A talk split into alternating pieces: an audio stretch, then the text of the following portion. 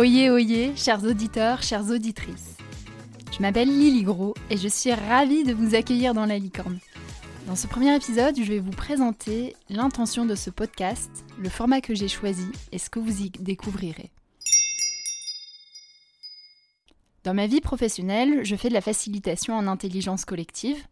Je conçois et j'anime des moments collectifs, par exemple des séminaires d'équipe pour faire le bilan de l'année, des temps de créativité pour un collectif. Et en 2018, j'ai lu un livre qui m'a bouleversée. The Art of Gathering de Priya Parker. Dans cet ouvrage, Priya Parker parle de l'art de rassembler les personnes, que ce soit dans leur vie personnelle ou professionnelle. Et oui, car c'est un art en fait, l'art de mettre la bonne intention, de choisir judicieusement les lieux, scénariser les démarrages, les clôtures, mettre cet ingrédient qui fait d'un moment collectif un moment extra ordinaire. Et ce qui m'a particulièrement marqué dans ce livre, c'est l'idée que l'on peut réutiliser les mécanismes de la facilitation professionnelle, poser une intention, mettre une architecture pour les rencontres, animer, guider, ne pas laisser faire tout seul. Que ces mécanismes professionnels, on peut aussi les réutiliser dans la vie personnelle. 2018, c'était l'année de mon mariage, donc j'ai lu ce livre quelques mois avant de, me marier, de faire notre grande cérémonie laïque. Et je peux vous dire que ça a eu une grande influence sur la manière dont on a préparé notre mariage. Donc depuis 2018, je laisse infuser cet ouvrage dans mes pratiques personnelles et professionnelles. Et aujourd'hui, en fin 2020, j'ai envie d'aller plus loin.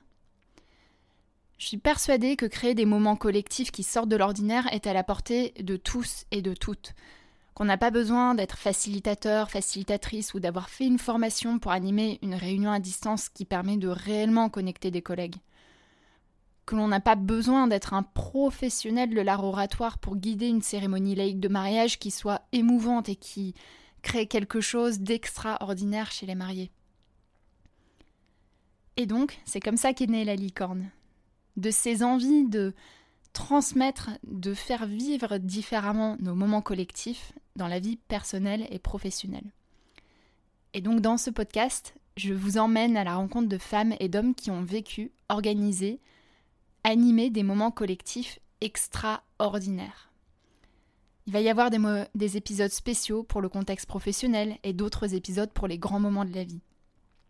C'était important pour moi de mélanger ces deux types de moments, parce que d'un mariage, on peut déduire des apprentissages pour un séminaire. Comme d'une réunion d'équipe, on peut déduire des pépites pour sa cousinade annuelle.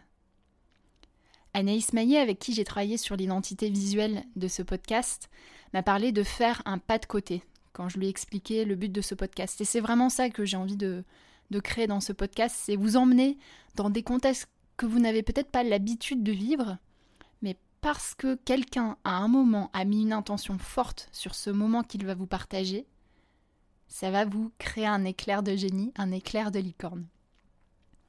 Les épisodes vont être courts, concis et travaillés pour vous permettre de réappliquer les apprentissages dans vos vies, dans vos moments collectifs. La pédagogie est au cœur du format.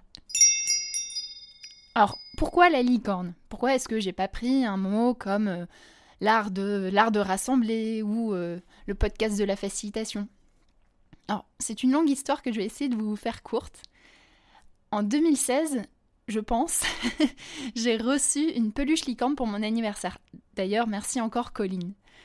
Et un jour, sans trop savoir pourquoi, j'ai embarqué cette peluche sur un événement professionnel que je facilitais. Petite dédicace à l'équipe des 54 heures chrono chez ADO. Et donc je suis arrivée avec ma licorne sur l'épaule pour le démarrage de cet événement qui est un événement tout à fait professionnel sur l'innovation. Le fait d'avoir une licorne pendant tout l'événement a créé beaucoup de choses en fait. Ça a créé des rires, des moments de partage, des moments de kidnapping de ma licorne. Et finalement, j'ai réutilisé la licorne dans beaucoup d'autres événements et c'est devenu mon brise-glace ultime. Parce que le fait d'avoir une licorne sur l'épaule, forcément, ça, ça fait poser un regard différent sur les choses de mon côté et par les participants.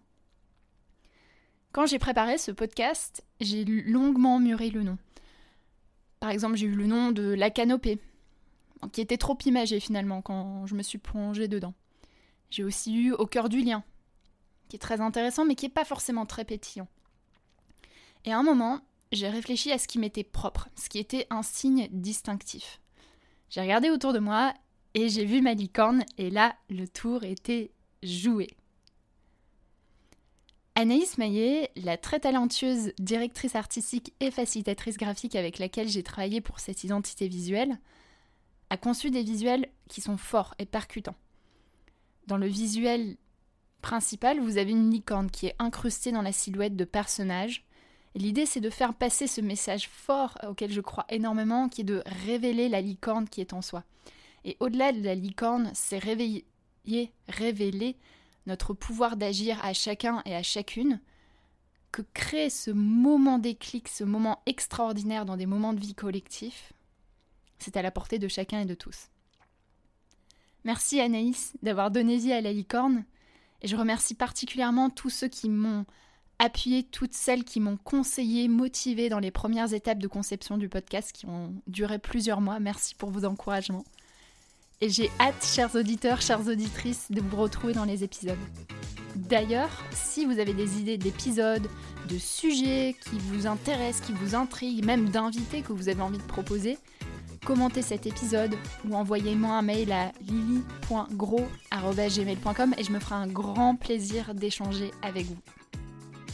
Et chères auditrices, chers auditeurs, je vous dis à très bientôt.